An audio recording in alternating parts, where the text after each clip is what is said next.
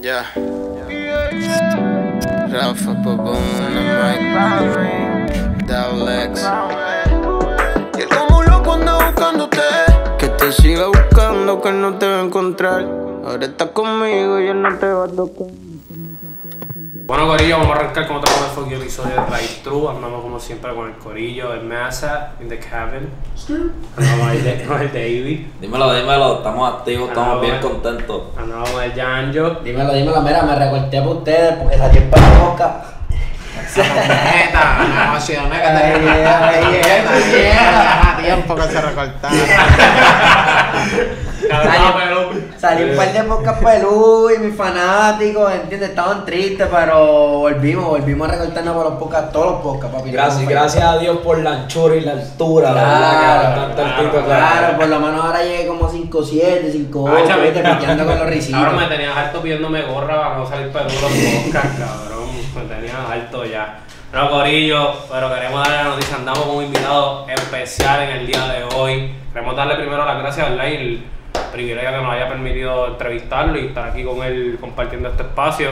Andamos con el más pegado del momento. Que me dice la gente bacana, la gente lita, la gente clase A. Rafa Pavón. Activini. Paybon. Rafa Pabon. Rafa, danos un saludito, un saludito a, a los fanáticos de Ray True. Pues mira, un saludito de parte de Rafa Pavón, estamos activos, esperen mucha música y cosas cabronas. Estamos aquí en el podcast más duro, ya saben.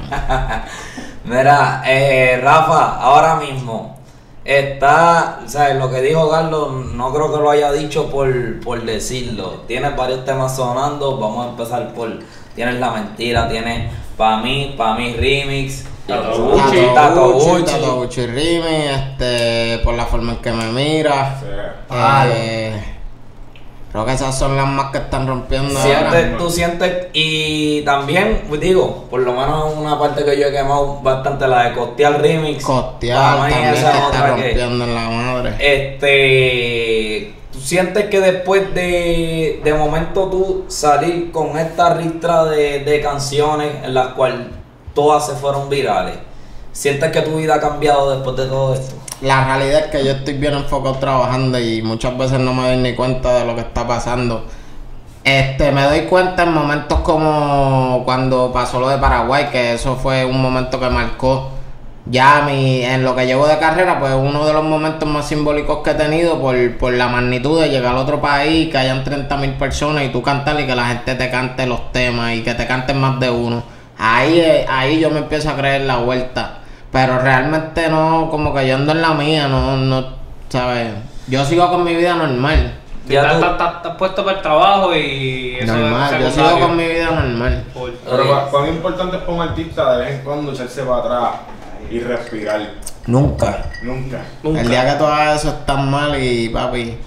Porque ahora mismo en la música todos los días sale gente nueva, todos los días tiran temas y tú no puedes ser conformista.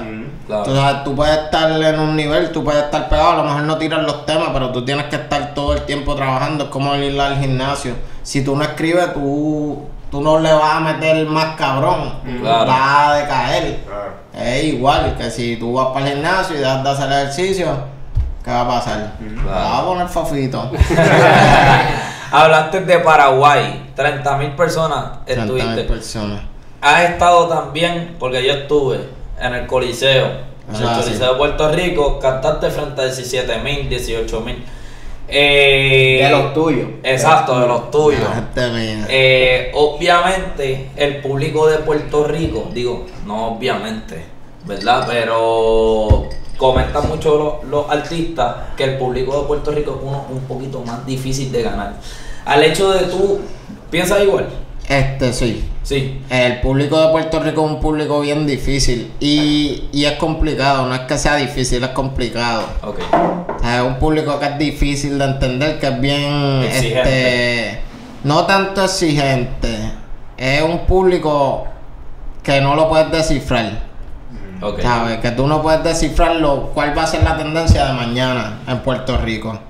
Y, y creo que en verdad cuando uno va para afuera, el- los fanáticos son mucho más. No sé si es porque uno vive aquí y la gente te ve. Yo soy uno que estoy en la calle todo el tiempo. Eso pero que ya cuando tú vas para otro país, la euforia y, y el fanatismo es bien distinto acá. Eso mismo te iba a preguntar. A ti, cuando por ejemplo te paras frente a 30 mil personas y están cantando tu tema, ¿no te dan ganas a ti de. Digo, ya tú fuiste criado aquí en Puerto Rico. Sí, Que ya pues tú tienes ese cariño y ese aprecio. Y nos consta porque lo hemos visto a través de tu arte. Este, pero no, mm, al vivir esa experiencia no te dan ganas de diablo, me quisiera mudar para acá, para Hacho, Paraguay. nunca, nunca. No. En verdad, a mí me encanta Puerto Rico y yo voy a vivir aquí toda mi vida. Y el hecho, viaja mucho. Sí. Sí. Antes de, antes de viajar por la música, yo, yo había viajado para Perú, Argentina, Chile, Cuba. He viajado como tres veces, México, eh, España, Guatemala, Nicaragua. Y es porque mi familia no se daba los lujos que se podía dar y todos los años viajábamos. Quería- Y he podido tener la oportunidad de visitar muchos países. Quería, Eh, quería preguntarte cómo fue la experiencia, porque sabemos que no fue de un día para otro, sino que, que has tenido que trabajar. ¿Cómo fue la experiencia de- del primer boom, nivel, la etapa Santos, la que llamamos aquí la etapa Santos, la etapa que, que era más underground, que no estaba establecido? ¿Cómo fue Hacho, la experiencia de ser nadie, a que la gente te empezara a responder y contigo? Ha sido cabrón porque ha sido un proceso bien, ha sido, yo me he pegado de distintas maneras y en diferentes frecuencias. Por ejemplo, cuando yo estaba en colegio, cuando yo estaba en la high, yo hacía paris por ahí, se llenaban, y pero era un nicho, era, era una gente en específica, eran mis panas, la gente de colegio. Y, y ese mercado yo lo estuve trabajando como por cinco años, cuatro años. La que- gente que- close. Ah, no era tanto close, era el mismo sistema porque era un jangueo. Ahí tú movías la gente de colegio, ese era el jangueo donde la Claro. gente fuera pan. Y, y creo que, hecho este chamaquito, yo estoy en esa vuelta. Mi primer party fue en Don Pablo, en el viejo San Juan, en una presencia. y era cuando yo cantaba con Stewie, que yo tenía un búho antes. Ah, tú eras un- Y cuando cantaba con él, nosotros hicimos ese party y se explotó de que bien cabrón y se dio súper duro. Y hice 20 mil parties en Mumbai cuando estaba allá en Disu, La Perla, Él lo y rompía, dice, dice. Chano, llegué a ser Chano un par de veces. Te, Ok. te- te pregunto, estoy totalmente de acuerdo con el hecho de que tú dices pues, que la gente aquí también te ve, te tiene al alcance de que te ves local y pues a lo mejor como eres de aquí pues es más difícil ganarte el público. Pero crees también a que se deba de que Puerto Rico, por lo menos en género urbano latino, es la raíz de muchos trends. O sea, yo creo que el 70% de los artistas que suenan en género urbano latinoamericano son puertorriqueños y tantos pegados. ¿Tú crees que eso tenga que influir, eso influye en, en el hecho de que el público sea tan demanding, el público de aquí, con, con esa realidad? Sí, tiene que ver, tiene que ver un poco. Este, pienso que. Pero es que la, el público de aquí es bien extraño porque yo no pienso que es que sea exigente. ¿Ok? Es que no es predecible. Ok. Yo lo veo como un público no predecible. Que hoy le gusta y mañana no. Bien cambiante. Cambiante. Que hoy le gusta esto, mañana le gusta esto y sale esto y. Sí, te- oye, tiene todo el tiempo. Pero ellos son los que escogen. Claro. Claro. Claro, en un, en un menor nada, yo diría que aquí en un pestañeo pasamos de reggaetón a trap, a dancehall, a reggaetón, a trap, a A dancehall, que es como que, Ah. wow, wow, wow, wow, espérate, ¿qué, qué ha pasado aquí? Cambiante, bien cambiante. Y tú, y tú- tú ves sitios tal vez como Argentina, que el trap todavía ya está sonando y se ha mantenido constante en que muchos traperos saliendo de Argentina. Pero aquí, mano, aquí de todo. O sea, aquí los traperos, aquí Sí, vienen sí, los. aquí Se fue. Sabemos, sabemos que, que trabajan mucho con una banda, ¿verdad? Que fue Sí. el Repique. El Repique. ¿Cómo fue que surgió el Junte? Pues hermano, muchos de ellos estuvieron conmigo en la Libre de Música cuando yo estaba en la intermedia. Y, y ahí mismo creamos ese círculo y, y llevamos tocando muchos años, muchos años. Y, y son compañeros míos de toda la vida. Los mejores de cuando yo estaba en, en la libre están los más duros de ese momento. Obviamente hay gente que no es de la libre también, que se han incluido, pero el nicho y la raíz, la base salió de ahí. Y cuando estabas en la libre, ¿qué era lo que tú hacías? Este, yo tocaba percusión y trompeta. Sí, sí. Y una pregunta, ¿tu familia completa es artística? ¿O solamente Este, mi hermana, tu marido? que, que él Chequín Mela, Chequín Mela. que conozco. Y ya, pero en verdad, en realidad, mi- mis papás no, mi papá es mediador de conflicto, mi mamá es psicóloga, que no venimos de una familia, en, en mi familia, tú sabes, no hay nadie que, que sea músico o algo. ¿Y cómo vieron ellos el tú decir, yo me voy a dedicar a la música, esto es lo que voy a hacer?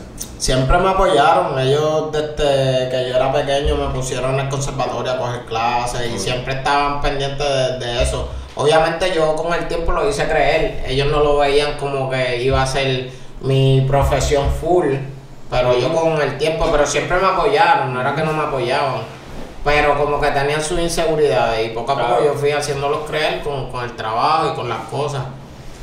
Hablando de, de tu banda, este, por ejemplo, ahorita te lo estaba comentando que te ves que eres un tipo que tu show, tu propio show, tú te lo disfrutas. Este, y digo, por lo menos, eso lo vi yo la vez que te vi en vivo. Yo solamente te he visto una vez en vivo, yo me disfruté el show por completo. Es más, te diría que me volví más fanático. Duro, mucho duro, más fanático, de verdad. gracias.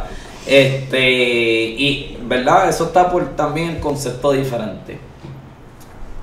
Tú eres diferente, natural, o bueno, que también puede ser que sea natural por completo y que también lo utilices por un propósito mercadeable.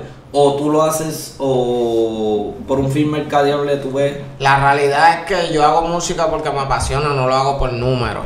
Obviamente sí he entendido el mercado y sí he entendido que hay momentos y, y todo es timing. Ahora yo estoy haciendo lo que la gente quiere escuchar, porque es lo que me toca hacer ahora, porque ese es el proceso.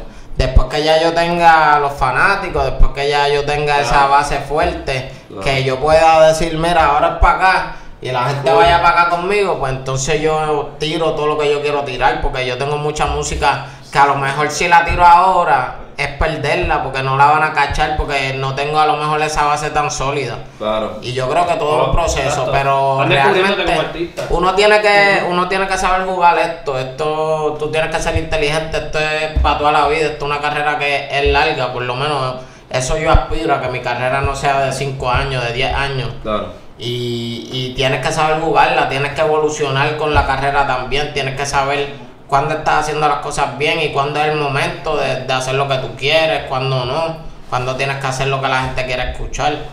Te ¿Tú te consideras que eres bien celoso con tu arte? Bien celoso con mi arte. ¿Cómo tú eres cuidadoso con eso a la hora de una colaboración? Este, soy bien cerrado. Yo, si te fijas, en mi carrera son bien pocas las colaboraciones que yo tengo de mi persona, o sea, de mis temas.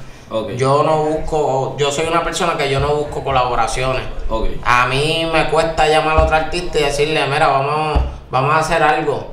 A menos que sea esto, un artista que en verdad yo quiera trabajar con Claro, él. claro. Que sea que yo tenga esa intención. Pero por números yo no busco artistas. por eso tú ves que muchos de mis temas, los que son míos, los que yo tiro, son solos. Ok. Quería, quería preguntarte de tu experiencia como actor y las metas que tienes dentro de esa faceta de Rafa Pavón. A mí me encanta la actuación este, y voy a tratar de explotarlo lo más que pueda según la oportunidad que se me presente y las cosas que me lleguen, pero es una, es una puerta que tengo abierta y que siempre la tengo presente. Te pregunto, hablando ahora de tu faceta y los distintos trabajos creativos que te dio, ¿cómo es tu proceso creativo? O sea, ¿cómo, cómo, cómo tú te sientes y dices, ok, vamos a crear música o vamos a trabajar esto? ¿Cómo, cómo tú te preparas para eso? Pues yo soy una persona que me gusta escribir, qué sé yo, yo soy, me levanto por a las 7 de la mañana, 8 de la mañana, y me meto para el estudio y me pongo a escuchar pistas hasta que llegue a lo que es, creo el concepto, creo lo que quiero, y lo llevo al productor y le digo, mira, vete en este color, vete en este viaje, quiero que, que suene así. Y aparte que cuando trabajo con un artista siempre me gusta trabajar de cero. Para que, para que el tema quede. Tú sabes que no sea yo te envío este tema, tira tú, estar en ese proceso de que los dos, mira, dar idea, aportar y que no sea que yo luzca mejor que tú, que el tema luzca cabrón y que sea un palo. Por eso muchos de los temas que se han pegado, el proceso ha sido así. Ha sido un trabajo de, de, de cero, de dos, pan. Y ha dado resultados, porque nos enfocamos en que el tema quede bien y en cada detalle, ¿sabes? No es que yo vine con la idea y ya, y tú tiras y me lo envías y ahí quedó. Una pregunta, para que esto, y esto es una pregunta que yo tengo en general para los artistas en general. Digo, y esto me lo vas a contestar tú en base a cómo tú trabajas. Pero para que tú saques un tema, te tiene que encantar o tú puedes sacar un tema y decir como que lo voy a sacar, a mí no me encanta, pero lo voy a sacar para mantener algo en la calle. Temas por tirar no los tiro. Eh, Realmente lo que yo vaya a tirar, yo estoy convencido de que me gusta y que es un palo. Ok. Pero, este, obviamente tú tienes temas que te gustan más que otros. y- Claro. Y, tú tienes que saber, ok, ¿Cómo tengo que coger este, tengo que tirarlo ahora, para después tirar este, para después tirar este. Claro. Ahora mismo yo tengo un tema que se llama Besos de Invierno, en Besos de Invierno, y lo voy a tirar en agosto. Y ya de esta hora yo estoy preparando eso, pero sé que lo tengo que tirar en ese momento, porque es un tema que cae en ese momento. Al igual que tengo otro que, que es el de Traigan Agua, que ese es para verano, porque el tema cae en ese momento. Y es saber cómo jugar con la fecha, con el timing, porque cada tema tiene su color y tiene su, su esquina. Ok. Te, te pregunto, yo nunca había escuchado ese término, el de coral, y lo vine a escuchar con una entrevista que le hicimos a Cauti, y él nos explicó que, que, que eso es lo, lo que te representa a ti como artista, lo, que tú quieres trabajar.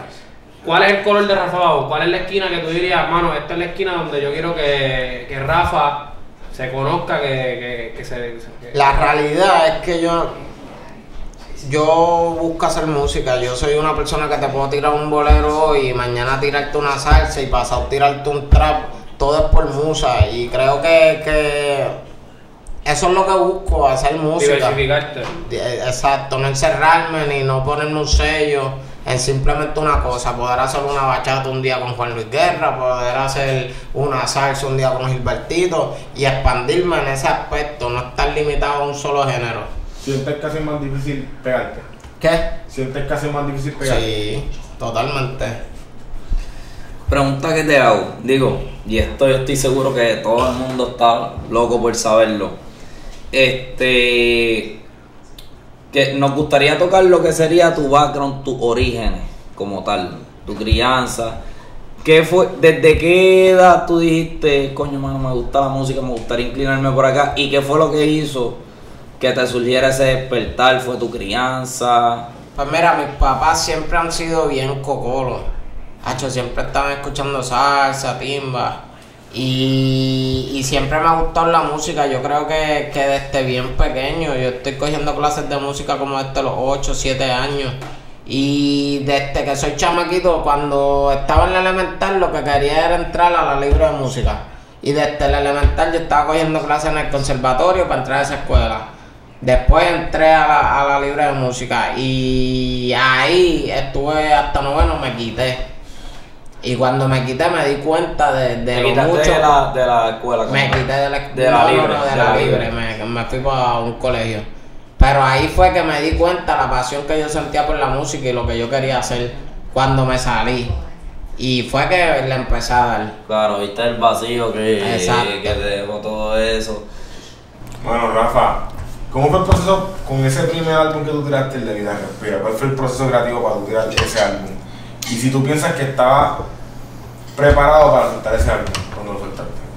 Pues fíjate, con ese álbum, este, yo entendí muchas cosas. Es un álbum que, que demuestra lo que, lo que realmente es Rafa Pavón y lo que yo quiero hacer y lo que yo aspiro a hacer. Y creo que aprendí también que lo que te dije del tiempo, del momento. No era el momento para tirar esa música. No tienes la base. Pero no me arrepiento de haberla tirado porque di a entender lo que quería hacer. Pero ¿para dónde querías llevar tu carrera? So, fue un, un proyecto bien productivo y que me hizo entender muchas cosas. No, porque está cabrón, no sé lo que quería decir. Está bien cabrón musicalmente. Y, pero sé que tal vez no tuvo la respuesta que, que tal vez tú hubieses querido. Sí, Eso y creo que, que yo lo he escuchado ahora y, y sé que tiene un montón de cosas que yo perfeccionaría. Pero ahí está la evolución de lo que estamos haciendo y ahí está el tiempo y el trabajo que se le ha dedicado para perfeccionar esas cosas. Cuando yo saque el álbum que estoy preparando, yo me voy a encargar de que cada tema no falle En ningún sentido, Estar ni musical ni, ni en composición. Por ese mismo tema que, que agarró masa, este te pregunto. Yo te conocí a ti, o sea, yo la primera canción tuya que yo escuché era con Mike Towers, este Como baila. Como baila. Diablo, eso fue un palo, se me había olvidado. Sí, como baila. Este, ¿cuál fue eh, la canción, tu primera canción en la cual tú empezaste a ver números? Que tú dices, coño, aquí fue donde Exclusiva ya. Rimi. Ah, diablo, otro full palo. Exclusiva Rimi y creo que fue eso fue el tema o sea ese fue el tema para Liano ese fue el tema para Raúl ese fue el tema para Bray para Chris Wander ese fue el tema que puso los ojos en nosotros. Y de ahí pues cada cual tú sabes se maniobró y tiró sus temas. Pero ese fue el tema que, que abrió esa puerta de, de- que puso como que el Ese fue la esclava, esa fue la esclava de ustedes, la esclava de ustedes. Ese, nosotros. ese tema es de Liano. sí. ¿Cómo surgió ese tema? de Liano y Freoda. ¿Cómo surgió esa colaboración? Ya ustedes colaboraban. Liano y yo estudiamos juntos en la libra de música. desde cha- Ah, ah, él también Él este. también estudia en la libra de música. ¿Qué le mete él? Este, él tocaba clavecín, un instrumento bien extraño. yo toco clavecín, papá. no me voy a joderlo acá. Este, ¿y cuál, con qué tema tú entiendes que sería con ese mismo tema con los cual los fanáticos te identifican a ti? No sé si me. No creo que es con el tema que me identifica, pero tú dices actualmente. Sí, actualmente. Ajá. Actualmente yo creo que el tema que más me... De los más que me he identificado es La Mentira y... Y Tato Gucci. Ok. Ah, y Tarde también. Tarde, tarde para mí. Ah, es- tarde, Esa es la que yo pienso. Tarde, tarde creo que marcó. Fue también un tema que marcó un timing. Una nueva etapa. Y una nueva etapa. Ah, ese fue el primer tema que Raúl y yo pegamos. Tanto para Raúl como para mí. Que, Yo que conocí a. Raúl a eh, por tarde, que by the way, en verdad esto es una historia que quiero contar, por ahí está Felipín. La verdad es que este cuando ustedes sacaron tarde, yo todavía yo no, no era muy así fanático ni nada. Y Felipe seguía jodiendo porque yo decía, este cabrón va a seguir jodiendo. Escucha esto, Mira, yo voy para tal lado con estos dos. Que si quieres venir este y lo otro, y te sigue con la jodera, que si escuchan estos dos y mira para allá, para acá, da un palo de. No, creo yo- que... de- definitivamente yo creo que tarde fue un momento súper crucial en tu carrera y por lo menos, en el, igual que el caso de David, yo, mano, yo, yo soy y soy todavía, yo creo a veces bien piqui con lo que escucho y a mí me costó, y siéndote completamente honesto aquí, eh, right true, siéndote right true. Right true. No, papi, qué punchline, qué Ah, eso, punchline. eso fue la pichadera, tiré la pichadera. tiene, la tiene. Este, mano, yo, yo empecé a escucharlo a ustedes y yo como, diablo, es que no sé, como que todavía no me corre, y yo estaba con el reggaetón y estaba con el trap y escuchando a Anuel y Cacote y, y dije, todavía no sé, todavía. Mano, y cuando salió tarde, la escuché la primera vez y yo quiqué un poquito en la el loquillo y dije, ok. Y fue, mano, Omar, Omar, ah, mano, a mí tampoco me corría, pero escúchate este tema. Y, y yo lo puse de nuevo y yo, ok. Ah, llegó un momento y dije, cabrón, esto tiene que ir para el playlist porque es que está pegado el tema. Y, siendo sincero, ahí fue que yo dije, diablo, estos chamaquitos están low key pegando y metiéndole el dancer y arrancó. Mano, y de ahí en adelante. Ese tema, ok, creo que yo en ese tema agarré un flow distinto. Me encontré en otro aspecto. Y, y marcó ese tema porque fue también el primer tema que entró a la radio. Eso es lo que te iba a preguntar. Y Y al entrar a la radio, el feedback de la radio fue cabrón, se pegó duro en PR. eso le decía y yo lo a él. cantábamos y, Y todo el mundo lo y al sol de hoy lo canta y es de, de los temas más fuertes del repertorio en Puerto Rico. E- Ese, ese era lo que me decía el papá, me decía, cabrón, si están sonando en la radio tienen que estar haciendo algo bien, ¿me entiendes? O sea, si están sonando en la calle, Digo. y yo, diablo, déjame. Y, vos- actualmente Rimi viene con. ¿Viene Rimi? Sí, Viene, viene. Viene, con poderes, viene con poderes. Ah, bien, verdad. Voy a tirar, bueno, no es la antesala porque esto ya no es un secreto a voces. Daddy Yankee va a salir en, en el Rimi. Eh, El Big Boss. eh. Y un artista más, que ese no lo vamos a revelar. Ok, ok. Ok. sí, pero, Pero quiero. Casi nada, no con nadie. Con loquito, con loquito. Quiero. Quiero, quiero enfatizar que muchas veces como que yo le había perdido el respeto a la radio, sentía que ya no tenía fuerza la radio y los medios de los medios tradicionales. Mm. Pero más, sin embargo, tarde, yo la empecé a Tarde se escuchar. pegó en la radio. La empecé- Tarde fue un tema que, que la gente lo escuchó a lo mejor una vez o dos veces en el SoundCloud, oh, está chévere. Pero lo escucharon después tanto en la radio que dieron pan. Literal, yo tenía otro trabajo y mi trabajo ponía en la radio. ¿Qué? ¿Cuál era tu trabajo? Trabajo ahí bien miserable. Pueden ir para el carajo, ¿verdad? Ustedes saben quiénes son. No les voy a dar ni promo, váyanse para el carajo. Paguen, papi. Paguen si quieren Paguen pagar. si quieren la promo. Pues la cuestión es que la- el miserable trabajo que yo tenía, ponía en la radio, ponía en la radio, y ahí yo mapeando, fregando, odiándome, lo que sea que estuviera haciendo, papi, tarde, tarde, tarde, todo el turno. Y ponían dos canciones y ponían tarde, y así fue que se me pegó, y ahí fue que yo le cogí respeto a lo que ustedes estaban haciendo y también respeto a la radio, porque no creía que se me iba a pegar una canción por la radio. Yo me acuerdo hasta la combi porque Vic tenía las que tú tenías, las leyes, que por cierto me las regaló ahora. Charo a Vic que las dejaste allí escrachar en casa, las cogí yo, las voy a poner al día, papi. y me acuerdo de las tenis y cabrón, y dije, ahora esas tenis se ven bellacas. Y Víctor me acuerdo que ronco como, ah, papi, ¿qué pasó? Yo las tengo también, que así lo otro. Y me acuerdo de la combi, me acuerdo del video por eso, por la Sí, combi. que era con Baby. Era Baby Blue. Lunch, que era con Baby Blue. y- Eh, exacto, y las leyes. Y el, y el video fue un concepto diferente, no fue como que el mismo ese- en verdad, la historia de ese tema está cabrón porque nosotros nos dividimos los chavos del video entre Raúl y yo. Y en verdad ese tema no mucha gente le tenía fe, era un tema que nosotros, pan, dale, vamos a tirarlo, pan. Y cuando lo escucha Eric. Eric le dice a él como que, pan, diablo papi, ese tema, ese es el tema, ese es el tema, pan. Y, y yo y Eric hicimos el negocio y lo tiramos. Y gracias a Dios, pues salió como, Como palete. como un palo. ¿Cómo? ¿Cómo? Espérate, te, te pregunto, hablando, hemos hablado ya bastante de, de dónde, de, de cuáles fueron tus inicios, tu, tu, dónde pegaste y eso. Pero el Rafa de aquí a 10 años, o sea, cuando tú te ves de aquí en tu carrera musical, dijiste ahorita que querías ver una carrera musical larga y en verdad ojalá, o- ojalá así sea. En 10 años, ¿dónde tú quisieras ver tu, tu carrera? Me veo como una influencia en la sociedad, primero que todo, porque creo que, que una de las cosas que yo tengo bien presente es que nosotros somos influencia en la sociedad y somos influencia en, en los chamaquitos y nosotros tenemos un deber de involucrarnos con la sociedad y mucha gente no lo hace y es bien importante.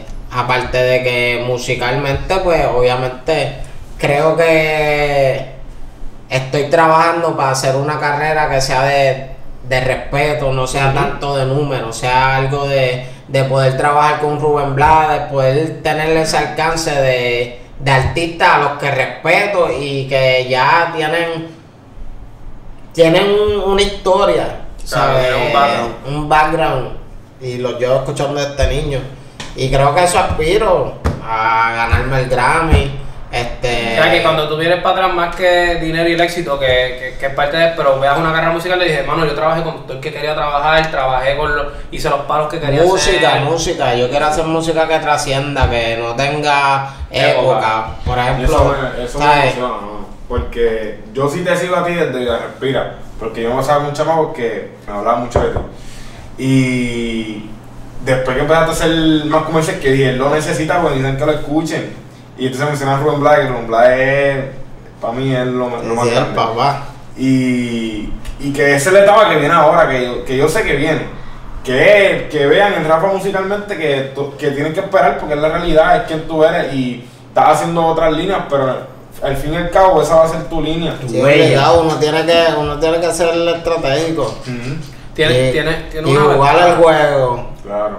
Tienes una ventaja que, que no tuvo el género hace muchos años y que el género es pop ahora, el género es popular, el género suena en la radio, el género, todo el mundo, los gringos están vueltos locos con el género, los- o sea, otros países en Europa quieren escuchar el, el reggaetón, eh, quieren escuchar el dembow, quieren escuchar el dancehall.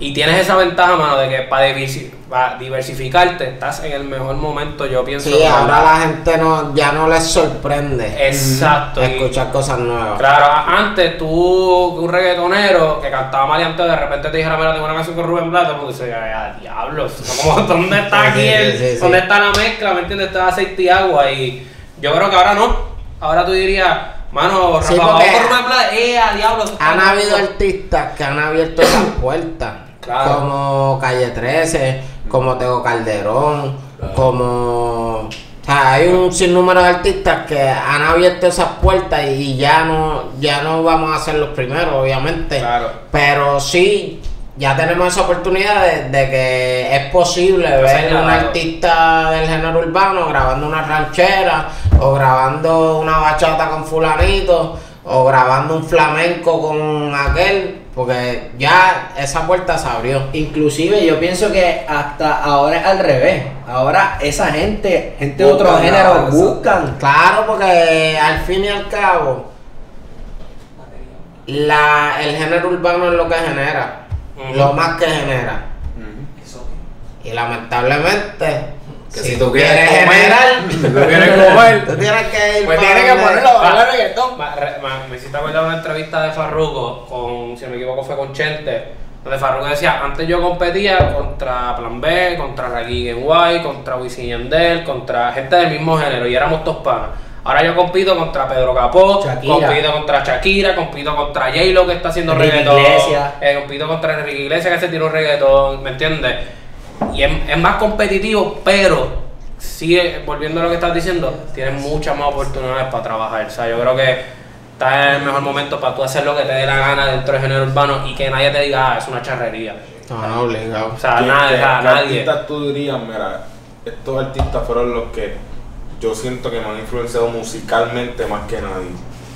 Hacho Calle 13, obligado, ese fue uno de los artistas que le compré todos los discos, fui para todos los conciertos, este, Teo Calderón, Eddie D, Vico C.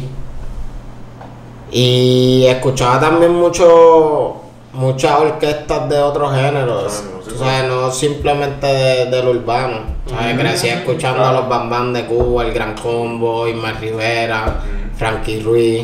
Tranquilo. ¿Y cuán importante es tú llevar para ti, tú llevar esa influencia y que la música puertorriqueña esté presente en lo que es tu ritmo, sea urbano o lo que Obligado, yo soy de, en verdad, yo soy de los artistas que creen, a mí no me gusta imitar lo, lo de afuera. Uno tiene que crear esa esencia de donde uno viene y marcar la cultura de uno, lo que uno es, a través de lo que tú has escuchado y con lo que tú has crecido. Y estamos viviendo en una cultura que lamentablemente también imita mucho lo que hace Estados Unidos. Y quieren tirar para allá. Y en verdad uno tiene que aspirar a que imiten lo que tú estás haciendo. Te iba a preguntar, yo creo que ahorita la- a lo mejor la contestaste, pero no, no de una manera ¿verdad? tan directa, pero para aclarar algo, ¿tú crees que ahora en tu carrera musical, ya que estás en una carrera mucho más firme y una carrera definitivamente establecida en el género, ¿tú crees que ahora tu libertad creativa a lo mejor sea un poco restringida en cuestión a que hay veces que tienes que trabajar lo que la gente quiere escuchar? No, para nada. ¿No? ¿Verdad? Yo siempre, ahora mismo yo trabajo independiente, yo soy el que capitanea el barco y, y yo tiro lo que yo quiera tirar. ¿Sabes? Si yo me siento mañana con ganas de tirar un bolero, vamos a hacerle el video al bolero y lo tiramos. No tengo esa presión de que tengo que responderle a alguien.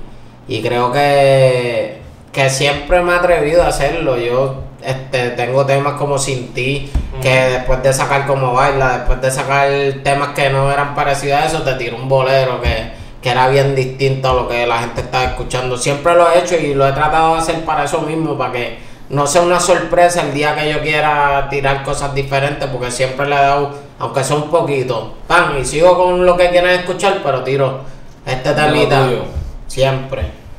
Oye, la, la, tu última colaboración con, con Magalí. Sí. ¿Cómo fue esa...? Hacho, pues súper, súper cabrón, porque creo que eso le dio una formalidad a mi proyecto, eso le dio una formalidad a lo que es Rafa Pavón. Y trabajar con una marca de, de esa categoría internacional, pues me abrió muchas puertas.